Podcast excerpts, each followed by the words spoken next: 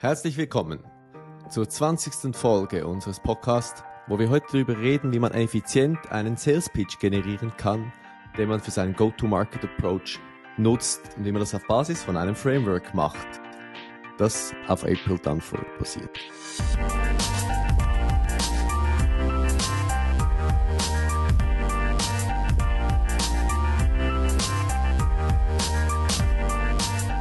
Wieso braucht man überhaupt ein Framework für einen Sales Pitch?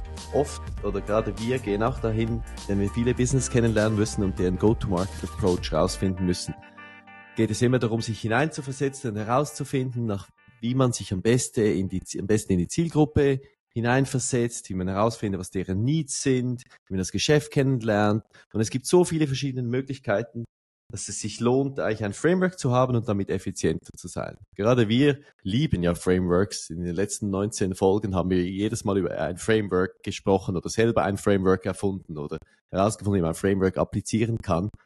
Und deshalb haben wir hier uns auf ein externes Framework verlassen, das wir echt sehr oft jetzt eingesetzt haben, wo das viele Vorteile hatte, das eigentlich April Dunford erfunden hat. Da wird Mark dann auch gleich noch mehr dazu erzählen. Und warum das etwas bringt, ist, dass eigentlich man in sehr kurzer Zeit, in einem strukturierten Prozess, eigentlich all die verschiedenen Dinge definieren kann, die man braucht für einen erfolgreichen Sales Pitch, den man dann in die Landingpage einbinden kann, den man dann für seine E-Mails, Outbound-E-Mails oder E-Mails einbinden kann, den für den Demo oder Demo-Call oder für die Slides nutzen kann, wo man dann immer weiß, man hat die wichtigsten Punkte abgearbeitet und es, es ist nicht nur irgendwie heiße Luft. Es gibt auch noch andere Frameworks, beziehungsweise es gibt ein Infinite Amount von Frameworks. Äh, wir haben uns primär jetzt mit April Dunford beschäftigt. Es gibt auch noch Donald Miller und vielleicht noch ein paar andere. Und eigentlich das Spannende daran ist, was Marc danach auch erzählen wird, ist, es ist ihm eigentlich gelungen, innerhalb von 30 Minuten eigentlich ein Sales Pitch von über 100, für 100 verschiedene Firmen zu generieren, äh, dadurch, dass sie diesen strukturierten Prozess applied. Also es ist dann nicht ein drei Wochen Cultural Workshop mit Values definieren, Kumbaya, Hände halten, sondern man kommt sehr schnell zum Punkt, hat dann klare Aussagen, kann den Value ausdefinieren und eigentlich so dann eine äh, bessere Ansprache generieren. Und jetzt konkret, was lernen wir hier in diesem Podcast? In diesem Podcast zum einen das Framework, bisschen die Basis, aber das soll nicht langweilig werden, sondern wir wollen eigentlich darüber sprechen, wie wir das applizieren auf unsere eigene Webseite, CodeTide, wie wir uns das gedacht haben in diesen einzelnen Punkten, wie wir dieses, also wie wir dieses Framework dann anwendet und was der Outcome ist und dass auch ihr etwas davon lernen könnt, wie ihr das für euch machen könnt. And here we go mit unserer letzten Folge der Season 2, Nummer 20. Ähm, warum braucht man ein Framework? Oder es gibt ja unendlich viele von diesen äh, Möglichkeiten, wie du gesagt hast, Valentin. Ähm, ich sehe das halt äh, wie bei Business Model Canvas. Äh, in erster Linie geht es halt um das Alignment zwischen Marketing, Sales, Management, Geschäftsleitung, dass man halt wirklich auf der gleichen Seite des Buches ist und so halt nicht nur im Marketing irgendwas zusammenbraut und danach der Sales das eh nicht umsetzen will, sondern dass er wirklich tief integriert ist und etwas aufbaut, was nachher auch die Firma äh, weiterbringt. Ähm, wir schauen uns das Framework an für den Sales Pitch von April Dunford. April ist so eine IBM-Ikone, die das äh, Product Marketing dort geleitet hat, vor, ich glaube, mehr als 20 Jahren oder so. Äh, jedenfalls ist die Herkunft, dass sie für IBM, ähm, für technische Produkte ähm, die Positionierung gemacht hat und dann halt den Vergleich zu äh, Oracle hatte und sie dachte sich, hä, das sind doch zwei technische Produkte und alle vergleichen hier die Features und Trotzdem gab es da extrem viel Insights von ähm, IBM intern, wo es um den Challenger Sale ähm, gegangen ist, ähm, keine Ahnung, ordnerweise Material, wie das, wie das aufgebaut ist, die Positionierung, wie die Sales Pitches und die Demos dann stattgefunden haben. Und sie hat das alles runtergebrochen. Und zwar in ihrem neuen Buch, der nennt sich Sales Pitch. Und dort geht es eigentlich um zwei Bereiche. Ähm, mit die die Learnings zusammenfassen aus ihren letzten 200 Positioning Workshops. Ähm, und vor allem der erste Teil geht um das Setup, das Fundament, wo der Markt erklärt wird im Sales Pitch. Hey, wo, über, über welchen Markt reden wir? Was gibt es für Konkurrenten und wie positionieren wir uns mit unserem Point of View? Und dann erst im zweiten Teil die Lösung, also so eigentlich das Fundament aufsetzen und dann das Haus draufstellen, ist ein der konsequente Weg, wie man die Lösung dann halt eigentlich abschließt und erklärt und dass dann jeder am Ende vom Demo-Call rauskommt und sagt, okay, cool, ähm, ich habe es verstanden. Weil 60 Prozent von den Demo-Calls in diesen Sales-Pitches funktionieren heute nicht. Das heißt, die sagen dann, ja, okay, spannend, hast du mir diese Funktion gezeigt, aber am Schluss weiß ja trotzdem gar nicht, ähm, was der Unterschied ist zwischen dieser ähm, Servicelösung im Vergleich zu dieser Servicelösung im Vergleich zu diesem CRM. Ähm, und da setzt es an. Okay, aber hier zu den Schritten. Erster Schritt, Market Insight. Hier geht es darum zu verstehen, ähm, was machst du als äh, Firma anders? Was ist dein Point of View, äh, wo du etwas anders siehst als andere in deinem Markt? Also du, oder du, du schaust deine Konkurrenz an und willst wirklich hier erklären, was deine Haltung ist, ähm, warum du das anders siehst, was hast du für einen Insight auf dem Markt, den andere nicht haben und kannst so davon ableiten, was hast du für Werte und dahinter dann irgendwann auch Funktionen. Aber eigentlich ist es vor allem die Founder Story. Warum existiert dein Unternehmen? Das ist der Market Insight als erster Punkt, ähm, der im Buch beschrieben ist. Und jetzt vielleicht, Virginie, kannst du das mal erklären an einem konkreten Beispiel. Ja, gerne, weil wir äh, machen diese Übungen oft, weil wir wollen unsere Website aktuell halten. Und ja, als dieses Buch rauskam und äh, Machte war super begeistert davon, haben wir das genommen und wir fanden das sehr äh, hilfreich, um unsere Gedanken und uns ähm, unser Pitch zu verbessern. Und bei uns, der Market Insights wäre der folgende. Ähm, wenn wir mit der Founder Story so starten, wir finden unpersönliche Cold E-Mails, Cold Calls. Wir finden, dass es bringt keinen Mehrwert. Und es fördert auch keinen Beziehungsaufbau. Wir wissen, es gibt im Durchschnitt nur ein Prozent der Leads, der heute kaufbereit ist. Daher ist es im B2B so wichtig, zum optimalen Zeitpunkt zu präsent zu sein. Das heißt, es ist wichtig, das richtige Timing zu erwischen. Und es ist auch wichtig, als Go-To-Expert wahrgenommen zu werden, weil diese, diese Zeitfenster, dieses Timing, er ist meistens sehr klein. Das heißt, wenn man noch unbekannt ist, wenn diese ähm, Fenster sich öffnet, hat man wenige Chance. Und somit wollen wir, ähm, ja, gehen wir davon aus, wenn der, nur ein Prozent der Leute kaufbereit sind, der Timing ist wichtig, sind diese Methoden, die bis jetzt, also Cold Outreach, wird noch sehr, sehr viel benutzt, äh, weil es funktioniert, aber es ist ja nicht optimal, weil man, man macht eher die Leads kaputt. Ähm, das ist auch sehr äh, kurzfristig, äh, eine kurzfristige Maßnahme. Und das wäre unser Market Insight, so wir das definiert haben für, für CodeDiet. Nummer zwei sind Alternativen. Und hier ist ziemlich spannend, oder? Das ist der Punkt, wo andere äh, Frameworks oder auch der Challenger Sale äh, da immer sagt, nein, du darfst doch nicht die Konkurrenz schlecht machen. Und April sagt ja, nein, doch, du musst hier ganz klar sagen, was du besser kannst als die Konkurrenz. Und hier ähm, ist aber auch der Status quo gemeint. Also was machst du heute? Was sind die Pros und Cons? wenn du das ähm, nutzt. Was sind aber auch alternative Softwarelösungen? Was sind alternative äh, Servicefirmen, die dahinter stecken und, und die halt wirklich vergleichst mit Pros und Cons? Ja, was haben wir uns da überlegt, oder? Für uns ein Produkt, wo wir sagen, wir sind Lead Automation, das eben das richtige Timing herausfindet und nicht einfach dumm rausprescht und die ganze Zeit fragt, willst du jetzt kaufen, willst du jetzt kaufen, willst du jetzt kaufen? Ist die Alternative oft, wie wir das sehen in unseren Demo-Calls oder Gesprächen, ist eigentlich, dann die Leute sagen, ja, das, ich traue dem Ansatz noch nicht, also habe ich lieber mehr Kontrolle und hire vielleicht nochmal einen zusätzlichen ähm, Salesperson oder so, so Verkäufer, der eigentlich so, so Outreach macht, ein SDR, Sales Development Rep, der eigentlich die Leute mal anschreibt und rausfindet, ob du kaufen willst. Weil sie dann das Gefühl haben für die Pro-Seite, dass sie kennen, was der macht, sie haben ein Kontrollegefühl und sie wissen genau, wie denn der busy ist oder wenn er beschäftigt ist und viele E-Mails geschrieben hat aber das, das Con ist, was wir eigentlich genau sagen, ist ja, das Problem ist dann nicht gelöst, weil der schreibt dann einfach bisschen zufällig alle Leute an, weil er weiß ja auch nicht, wann das Timing ist. Ähm, dann hat er wahrscheinlich oft eigentlich nicht einen besonders strukturierten Prozess, sondern der Prozess ist einfach möglichst viele anschreiben und fragen jetzt, jetzt, jetzt, jetzt. Es ist sehr teuer, Aber ich habe jetzt oft gesehen, dass die Leute lieber dann ein Jahresgehalt von einer Person bezahlen, wo sie das Gefühl haben, der macht was und dann einem Jahr sagen, ach stimmt, das gibt jetzt gar keinen so großen Return, als was Neues hinzugehen. Ähm, und, oder sie machen gar nichts und sagen, na, there's no urgency, es funktioniert ja, warte ich lieber noch mal ein Quartal. Also in unserem Fall ist es ganz klar, hire internally eine zweite Person, ein SDR oder mache nichts.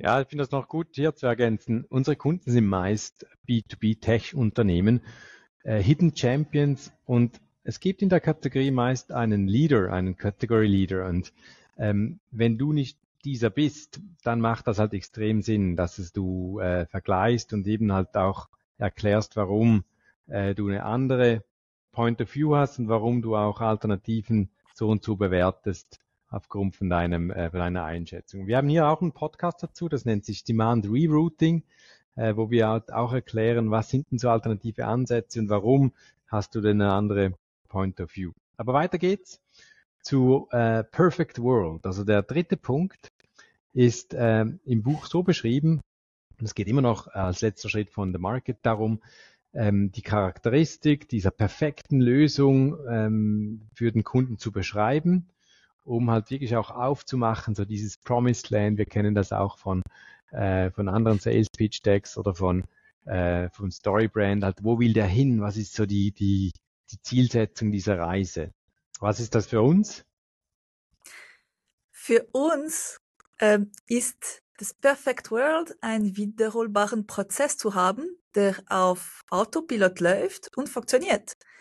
Und man will nicht äh, das Ziel durch Glück erreichen, man will Kontrolle haben mit diesem Prozess und man weiß, es läuft, es funktioniert, weil man will ja nicht die Kundenakquise durch Zufall überlassen. Okay, jetzt der fünfte Schritt. Jetzt geht's in die Lösung rein. Ähm, fängt hier an mit, wer ist deine Unternehmung und was ist die Lösung auf das Problem, das du vorher so ein bisschen aufgemacht hast. Ähm, Valentin, wie sieht es aus bei CodeTide? Bei uns geht es ja eigentlich darum, unsere Lösung ist, dass wir eigentlich sagen, hey, all die fremde Leute in deine Kunden verwandeln. Also so äh, äh, unbekannte Leads, die du noch heute noch nicht kennst, lerne die kennen, finde heraus, wann die, wenn die, wenn der Zeitpunkt richtig ist, dann verwandle sie into Kunden. Und das machen wir eigentlich mittels Hilfe von unserer KI unterstützten Lösungen, wo wir Lead Research machen, die Leute anschreiben, so Icebreakers, das erste Mal Hallo sagen und dann begleiten oder unter Follow-upen und nurturen, bis wir herausfinden, jetzt ist der richtige Zeitpunkt. Und dann muss man sie konvertieren über ein SEO. Jetzt, der nächste Punkt ist fast schon der wichtigste Faktor und für uns immer dort, wo wir auch beginnen, um halt auch diese Stories zu entwickeln für ähm, unsere Kundenlösungen. Und das ist so der Punkt von äh, die Differentiation der Value, den Wert, den man verspricht im Vergleich zu anderen Lösungen. Und hier eben eigentlich nicht das Feature erklärt, was andere machen, sondern eben welchen Wert hinter diesen Features steckt. Ähm, Im Buch ist es so aufgeteilt, dass man eigentlich für jeden Punkt oder für jede andere Weltanschauung äh, versucht zu erklären, das ist darum, weil wir das eben so sehen als, als Value, Value, Value.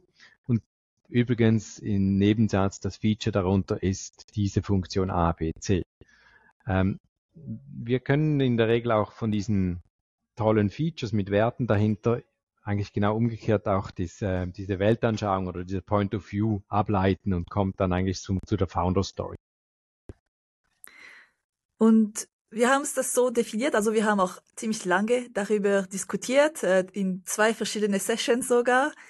Und wir sind dazu gekommen, dass wir haben drei Hauptvalues. Die sind, man erkennt das richtige Timing, man kommt ins Gespräch und man macht seine Positioning stärker und man kriegt mehr Reichweite. Das sind unsere drei Core, Core Values und die werden, jede der Value wird dann äh, enabled durch verschiedene Features. Also das erste, richtiges Timing erkennen, diese ein Prozent zu identifizieren, die kaufbereit ist. Das können wir unseren Kunden anbieten, weil wir ein Dashboard haben in unserer Solution, wo man sieht, wer, welche Leads sind am wärmsten, welche Leads sind am nächsten dazu, äh, ein, in Action zu treten und sind bereit planen und überlegen schon ähm, in jedem oder in jedem Thema Topic von unseren Kunden da etwas zu machen. Für die zweite Value ins Gespräch zu kommen, da geht es darum, dass man zeigt die Expertise, dass man das Wissen proaktiv weitergibt und die, die Leads pflegt, die Kontakte pflegt, bis sie zum Kauf bereit sind. Und da die Features, die das ermöglichen, sind unsere persönliche Icebreakers, die durch AI powered sind. Man hat auch dazu noch mehr Personal Openers. Das heißt, ähm, in unserem Prozess haben wir, ähm, machen wir eine sehr tiefe Lead-Recherche und Lead-Entreicherung und alle diese Elemente werden dann benutzt, um diese unique Icebreakers und Openers zu kreieren. Und wenn man so, ähm, wenn man bereits so personal startet, kann man die Follow-ups immer weiter treiben. Für die dritte Value, wo es darum geht, das Positioning zu stärken und die Reichweite zu ähm, vergrößern, das machen wir mit den folgenden Feature. Also Positioning bekommt und bekommen unsere Kunden, indem am Schluss der Industry Survey, der Umfrage, wird daraus ein Report generiert. Und man kann über dieses Report sehr lange reden. Man kann, äh, während die Survey läuft, kann man bereits darüber erzählen, was sind die äh, ersten Ergebnisse. Man kann das framen, diese, dieses Topic, diese Expertise in alle E-Mails, die rausgehen zu den, zu den Leads. Und für die Reichweite, da es geht wirklich um diese Lead Research, ähm, diese Expertise, die wir haben, wo wir unsere Kunden helfen, die richtige Leads zu finden und auf der richtige Weise anzugehen. Durch unsere, unsere Smart Mails. Genau, das wären unsere drei Values und die Features, die das die diese Values ermöglichen. Genau, der nächste, sechste Schritt wäre Proof.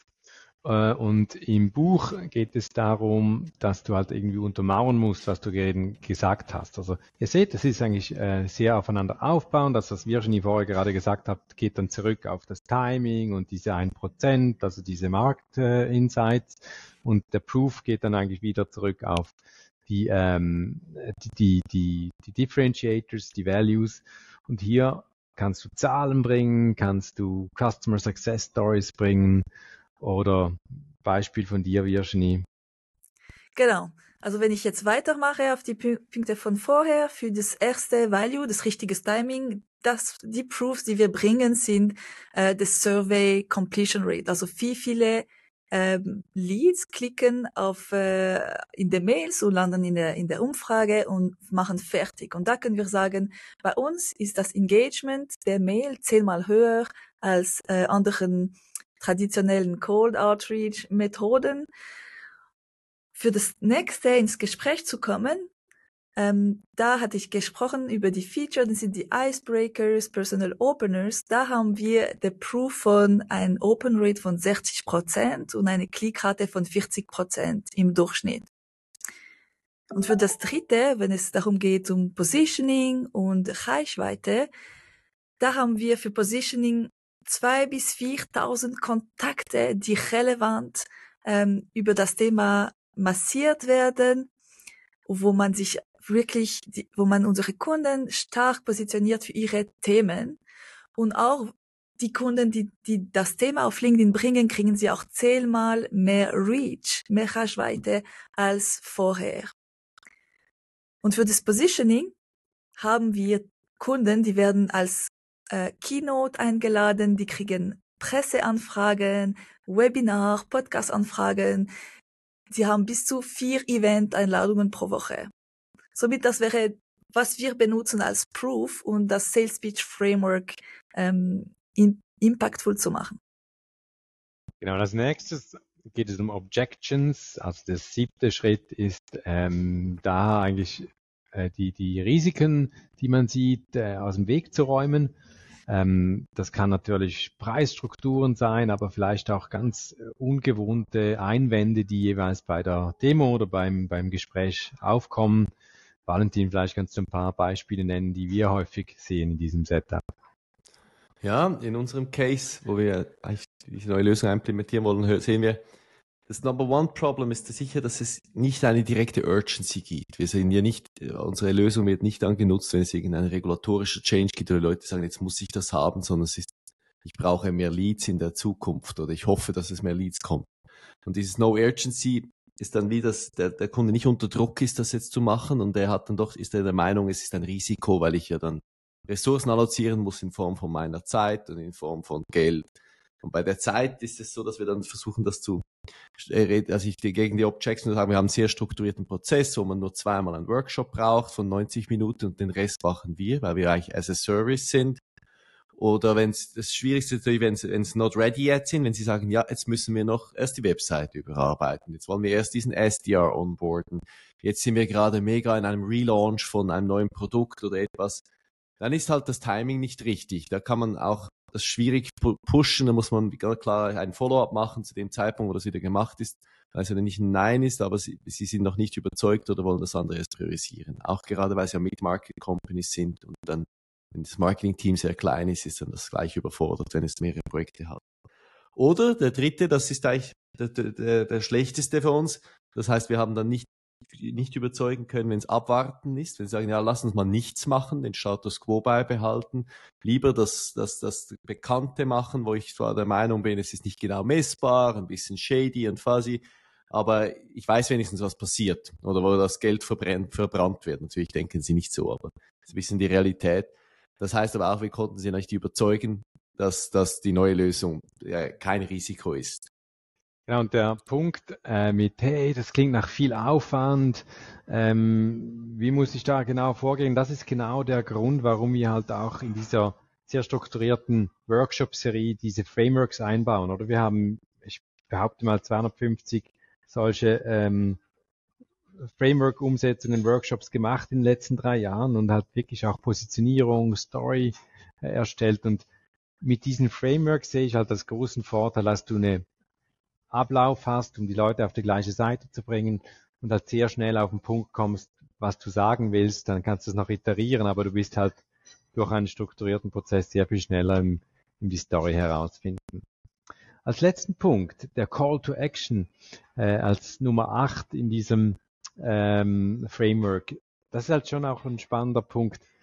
Ähm, was willst du, dass deine Prospects als nächstes tun? Und das klingt irgendwie super banal, aber wir sehen in der Realität halt häufig, es fehlt am nächsten Schritt oder an der klaren Aussage, auch auf der Webseite, hey, was soll er jetzt tun? Oder im Webinar, hey, was soll er jetzt tun? Was ist der nächste Schritt? Vielleicht eine Demo buchen oder vielleicht irgendwo so ein Checkup machen, ein Assessment ausfüllen, eine Umfrage ausfüllen whatever, aber es soll halt einfach klar sein, was ist der nächste Schritt und das ist nicht das Produkt gleich kaufen, weil im B2B-Tech-Umfeld sind es ja große äh, Beträge und, und das, das ist nicht gleich der Kauf, sondern es sind irgendwelche Vorprodukte, es sind Schritte davor, die das dann meinen. Jetzt Valentin, wie siehst du das bei, bei CodeTide? Was gibt es hier für ähm, CTAs? Ja, das sind, das haben wir auch in früheren bisschen angesprochen. Und wichtig ist, dass es einen klaren primären CTA gibt. Also in diesem Call hier müsst ihr nun subscriben zu unserem Podcast, damit ihr jede Folge hört, Notification kriegt und dann im nächsten Webinar mitmachen. Und danach, nach dem Webinar, versuchen wir euch dann in eine Demo zu führen, dass ihr dann mal das im One-on-One auf euch angepasst sehen. Und dann kann man erst das Produkt ausprobieren. Ich glaube, das ist auch, auch auf der Webseite ist das so, dass es, auf der Webseite versucht man die verschiedenen Call to Actions zu machen, aber dann auch nicht zu viele wenn du diese Newsletter kriegst mit zehn verschiedenen Call to Actions oder die Webseite hast, wo du fünf verschiedene Dinge machen kannst, das, das kann dann auch confusen und den Leute sagen, na, dann mache ich mal lieber gar nichts, weil ich könnte den falschen wählen. Ich glaube, das ist auch wichtig, dass es, dass es, dass man die, die, die, die Barrier, also die Hürde so tief wie möglich macht, dass es wie Low Commitment sein kann. Man kann mal ausprobieren, einfach das mal anschauen, möglichst gut oder, oder verstehen, wenn es ein Tool ist, das man selber verstehen kann. Ähm, aber dann, dass es auch klar ist, das ist das erste und dann kommt dann das als zweites. Ja, damit haben wir es geschafft. Wir gehören zu den 1% der Podcasters, die 20 Folgen releasen. Yes. und für die dritte Season werden wir uns was Neues überlegen. Nicht komplett, wir werden immer noch unsere Köpfe sein, aber vielleicht finden wir etwas Spezifisches, anderes Format, andere Sprache. Lass dich überraschen.